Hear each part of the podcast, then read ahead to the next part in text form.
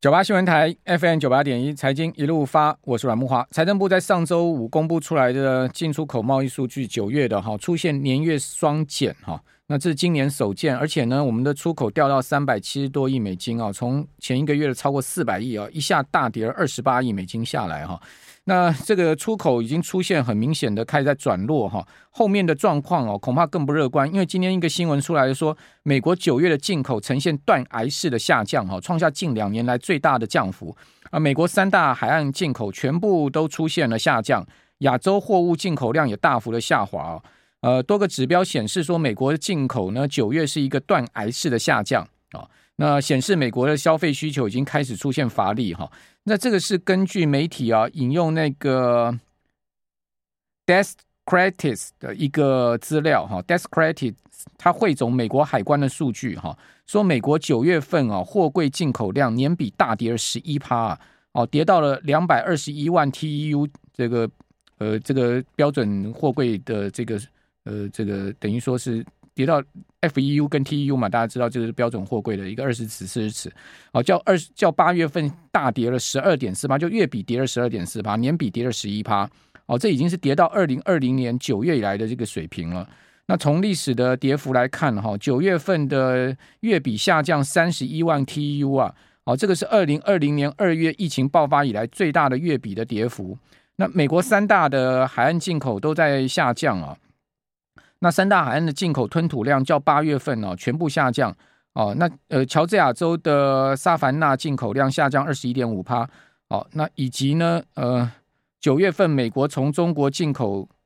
八十二万 tu 年比大跌二十二点七趴，较八月跌了十八点三趴哦。这个从中国大陆的降幅呢，占上个月的这个月比降幅的百分之六十一点五，等于说从。大陆的这个整个货柜哈，大量的这个减少的一个状况，进口减少啊，这个实在又告诉我们后面这个美国的景气的问题。好，那我们赶快来请教红利投信投资策略部的邓胜明副总经理啊，在我们的连线，我们今天同样用 YT 的方式来跟听众朋友呃谈一下最新大家要关心的一些事情。邓副总您好，主持人好，各位听众大家晚安。邓总，这个美国的这个货柜进口大跌，这个看起来看起来这个很严重呢。跌到这个疫情以来的这个最严重的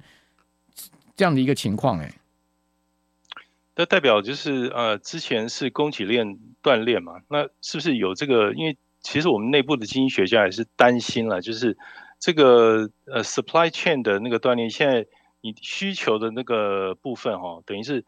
底一个是 demand，一个是 supply，那等于现在 supply 的部分传导到 demand 这一端来，等于是。那还有一点就是说，这是一点。还有一点就是说，那是不是经济的一个状况，等于就是让大家有这样的一个预期，等于就是大家等于荷包等于瘦了。那因为我知道已开发国家状况不是很好，特别是欧盟区哈那边，因为他们现在它的光是它天然气油价占了它这个支出比一下暴增了好几倍嘛，所以荷包甚至有的有有有有有些国家甚至要 bail out，企业和个人都是一样，个人要补贴，企业要 bail out。所以他们在削减荷包，demand demand 的一个部分，或许会呈现那种，比如说你该旺季的时候旺季不旺，那该年底销售的时候，反而大家开始削减荷包，等于是有点储粮过冬的感觉，就是不会这么积极的去，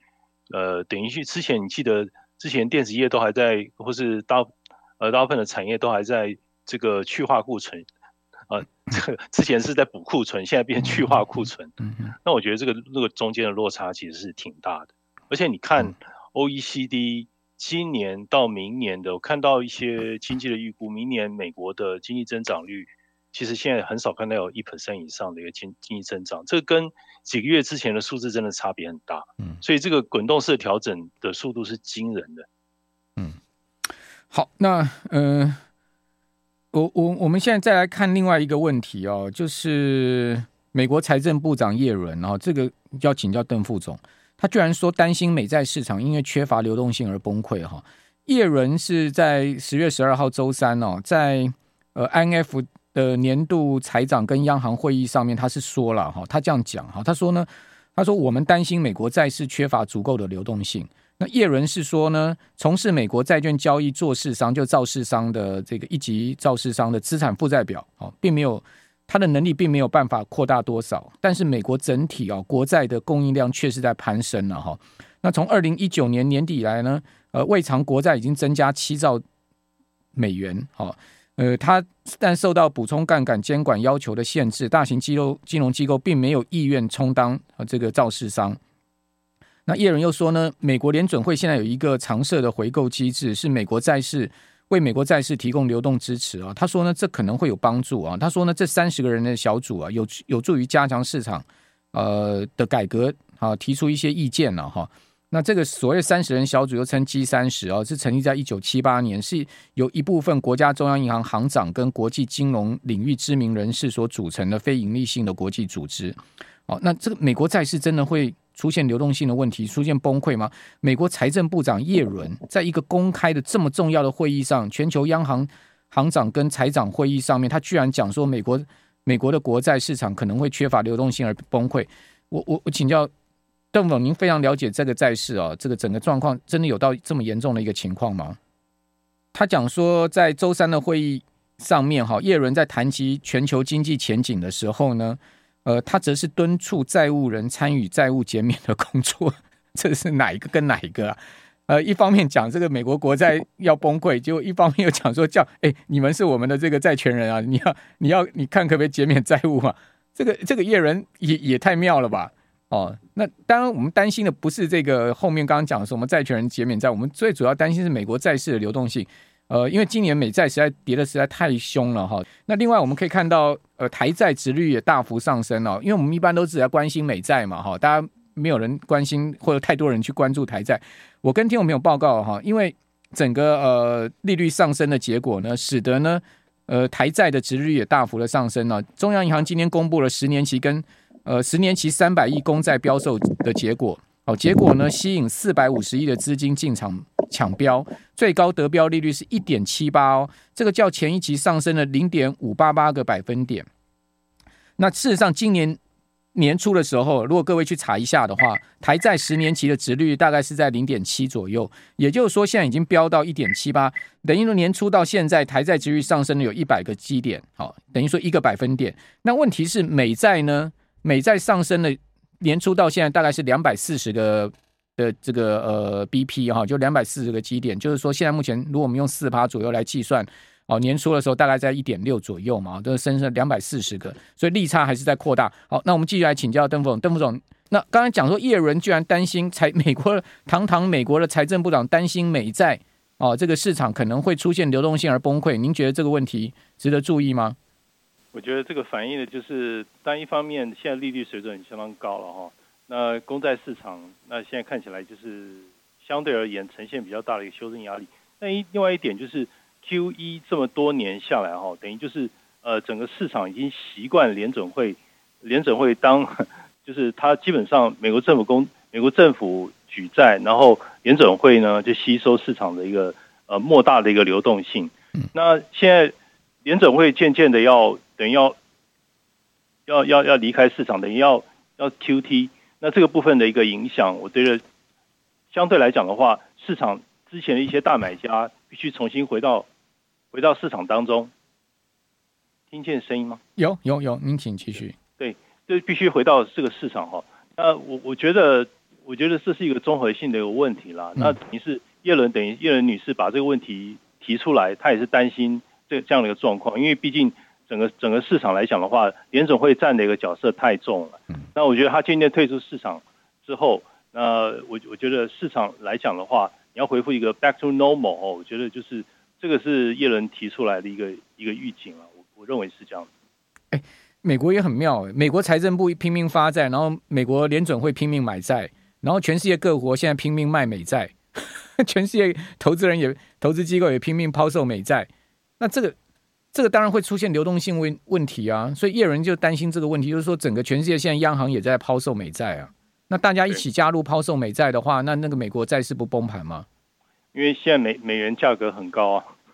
相对来讲，其实那他们也是相对来讲自己国内的一个，你想想看，以开发国家的汇率哦，今年年初至今，不要说东亚三国，相对来讲波动度很大，嗯，其实其他国家汇率对美。美元的波动率也是相当相当大，那相对来讲，我觉得会相对来讲的话，他要顾自己本国的一个市场都来不及了，怎么会先注意到美国这边呢？美国也是因为他的一个投资者，美债投资者多来自世界各国，包含央行或是主要的机构投资人嘛。那他们基本上因为这个金融市场的不够稳定，他基本上这个他要去抛售这个美债，或者说因为本身的一个顾虑或流动性的一个考量，我觉得这个很平常的。那但是我我个人是觉得就是。这个债券市场哈，美债好。呃，邓副总，我们这边休息一下，等一下回到节目现场。九八新闻台 FM 九八点一，财经一路发，我是阮木华。哦，今晚的 CPI 哦，其中有一个很重要的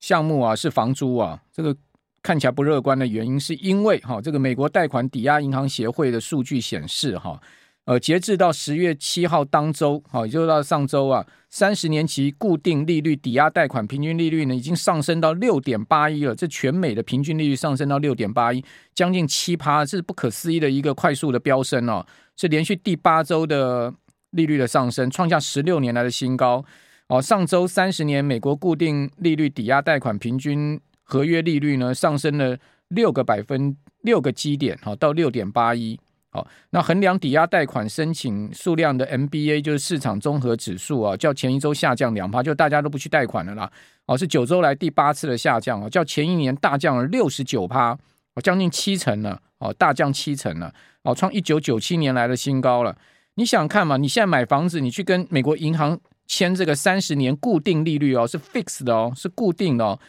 你要缴到快七趴的年息，你怎么买房子啊？所以说，当然他就不买了嘛。那不买房子怎么办？就去转去租房嘛。那那你想看房东看到大家都来转租房，他房租会降吗？他只会升不会降吧？哦，同时呢，房东他们自己的呃利率有可能是浮动的，也在上升啊。那是不是他也要更增加他的这个所谓的租金呢？哦，所以说在这个租金的部分哈，房租租金的部分看起来是悲观的哈。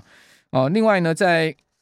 力基电今天也有举行法说会，不是只有台积电哦。今天大力光也举行法说会啊。今天资讯太多了，所以没办法一下跟听众朋友都报告。力基电则是大砍今年的资本支出八点五亿美金哦，减幅四十三趴哈。力基电感觉到寒风来了哈。那另外呢，魏哲家哈，台积电的总裁魏哲家说明年半导体业可能衰退哦，但是呢，他有信心台积电还会持续成长，只是说台积电成长的幅度是多少呢？哦，是十五到二十趴哦。那是不是真的能达到这样的一个目标呢？我想这个魏。总裁啊，大概心中有他的谱吧。好，那我们继续来请教邓副总哈。邓副总，我们刚刚谈到了，就是说那个 CPI，您估计今天晚上 CPI 的情况会如何呢？希望如大家所预期的八点一，然后核心六六点五，不要差太多。那我是觉得，呃呃，比较不好的是，如果万一它出现超过八点一，呃，甚至是呃更高的一个数字的话，我觉得市场就就会真的会紧张了。嗯，相对来讲。然后核心的数字最好也不要离六点五差太多，那主要是低的话是好的，如果高的话就是不好。这个时候就是坏坏的消息，就是真的是坏消息了，没有办法把它的这个呃通膨的数字高当做好消息，很难。等于就是你你你对这个联总会鹰派升息的这个预期只会更强烈，而且之后还有后面后面的一些担心啊。嗯那看起来这个数字的话，呃，我是觉得这次的这个数字可能不会像上次那么意外，这种可能性应该是比较低的。上次九月十三号 CPI 公布，美股八点三，大大崩嘛，对，大崩，而且开启一波跌势。嗯、对，那我我觉得就是因为，当然因为市场已经弱好一阵子了，那即使是很不好的消息出来了，那就要看市场的耐震度怎么样。但我是觉得，就是股票市场现在它的状况，感觉上，呃，你你看到一般的平均指数哦。它的一个跌幅大概就是小破之前前低，但是这个半导体当然是非常非常不理想，有它特殊的因素。但是你要去看的话，严格来讲的话，年初至今还是固定收益跌幅比较比较惨烈，相相较而言，当然股市也是修正的相当相当多。嗯，那嗯、呃，那那那您您您觉得呢？这个全球股市现在目前的这个还会再继续的再再往下崩吗？可能就是之前有做过估，红利这边内部有做过估计，就是过去十数十数次哈，就是比较浅层的经济衰退，就是说经济衰退不是那么严重，然后时间，另外一个是时间，时间不是拖的时间不会那么长。那这样去看的话，平均的标普百指数跌幅是二十八 percent。嗯，那我们知道今年呃年初最高四千七百九十九十点记得，那跌到目前为止可能是二十五、二十六 percent，其实大概差再差两三个 percent 嘛。但是高盛之前是估三成啊，嗯、那这个数字其实两个加起来除以二二十九，其实也没有离现在非常多，可能会略微跌破三千五百点，或是测一下三千四这个水准，感觉上也不是差了非常多了。嗯哼，那大家的 range 有时候预估都低的和高的拉的蛮开的哦。嗯、那我这个是比较抓一个中位数、中间数的一个估计水准。嗯，所以你可以看，就是整个你你你你直线点对点去看，其实它真的。大幅下杀的空间其实没有你想象中的高，而且你说现在到底还有多少利空因素还没有完全 price in？其实大部分的利空因素，我我觉得七成以上利空因素是有 price in 哦，只是说大家现在还在定价那个固定收益市场，就是利率的部分，大家担心利率是不是会还还会再升上去，还有利率债券市场的重新定价还没有结束，我觉得主要麻烦的点在这个地方，股票市场也随着这个债券市场。还有就是美元的强势在波动。嗯，好，呃，标普其实在这个最新一个交易日，就是今天清晨收在三五七七嘛，哈，三五七七它其实已经破了这个呃前坡低点，就九月三十号当时的三五八五，等于说标普再创了这个五十二周的新低了哈。呃，年初起今呢，就是说标普年初到最新一个交易日，它跌掉了二十五趴，那今年标普呢？哦，单一板块已经蒸发掉超过十兆美金的市值了哈。那但是这个标普虽然是这跌了二十五趴，还没有刚刚邓总讲到那个费城半导体指数的跌跌幅来的大哈。如果你看到费半指啊，从呃今年底、去年底、今年初的这个历史高点下，它已经跌掉百分之五十了。好，那半导体股票真的是跌势非常凶猛哈，是今年的一个。呃，最主要跌势的重心。好，那邓总今天有带来一份红利的宏观全球的趋势报告，是不是可以给我们听众朋友很快的讲一下这个红利的看法是什么呢？其实基本上就是，呃，他其实他的看法就是，当然市场呃整体来讲经济的一个展望哦，还是不是不是这么乐观啦、啊，等于就是应该还是现在看起来还是呈现一个疲弱。那美国的部分明年预估增长率可能是零点五，那欧欧元区可能是零点三嘛。那今年的话，全球 GDP 大概就是呃下降到二点二，那这个等于就是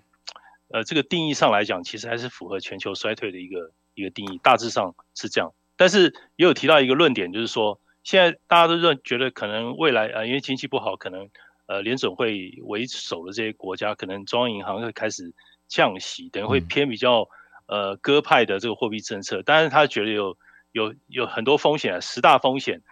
这个隐背在后面，就是说你不太可能会真的会降了啊。比如说，他觉得说，哎，这个供应链的这个瓶颈，那其实你说改善，其实他觉得他他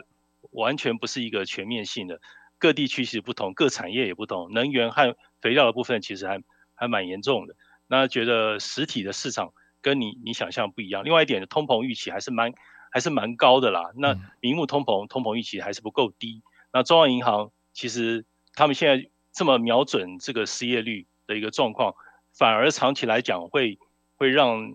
相对来讲，因为你现在失业率其实没有想象中的高嘛，那反而会造成它的一个货币政策会更更加的一个鹰派，会更加紧缩。那另外就是财政政策的一个支持，在已开发国家这部分反而会引燃，因为它现在扩张财政政策嘛，要 bail out 嘛，要纾困，反而会引燃通膨的这个压力哈。那他这个论述，我看前。十项十大里面有前四前五是比较针对这部分，还有就是说，local currency 当地的货币，很多国家货币其实现在都造成了这个输入性的一个通膨，所以他觉得这个部分相对来讲的话，你怎么可能会有很鸽派的一个一个作为呢？所以他认为这部分其实是有点缘木求鱼哦。他提出了一些十大的一个疑问，后面几个部分的话，后面几个部分就讲到说，哎，他这个国家的经常账的状况啊，那相对来讲的话，反而会造成哦。相对来讲，他要可能要去补贴投资人，因为投资人亏太多了。嗯、那因为大家都没有赚钱，那可能国家也要去纾困企业，那也要去补贴个人。那后面就是前面有提到，就是说，那产业的这个锻炼，呃，这个供给锻炼会不会引引延伸到这个需求的一个部分，它也会受到一个某种程度的一个破坏。那这个需求供应的部分，那这样相对来讲的话，长期而言对这个实体经济。其实会有一些隐背隐含的一些压力啦。嗯，那这个部分大概是我们整体的看法。那还有一点就是说，他讲到很有趣，就是他讲中国的部分，嗯，他说中国之前清零其实是好的，啊，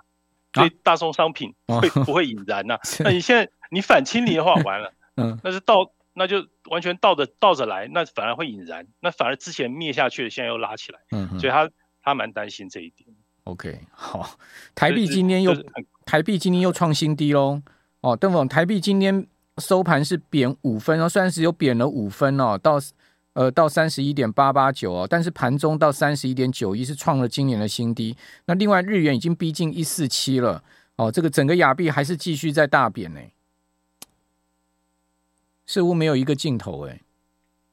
对，因为美元的话，呃的一个见高的话，可能要一一五到一二零吧，可能这是一个可以可以可以预期的一个趋势。一二零可能比较极端一点，可能一五到一二零中间。好，非常谢谢红利投信投资策略部的邓胜明副总经理，听众朋友，谢谢收看。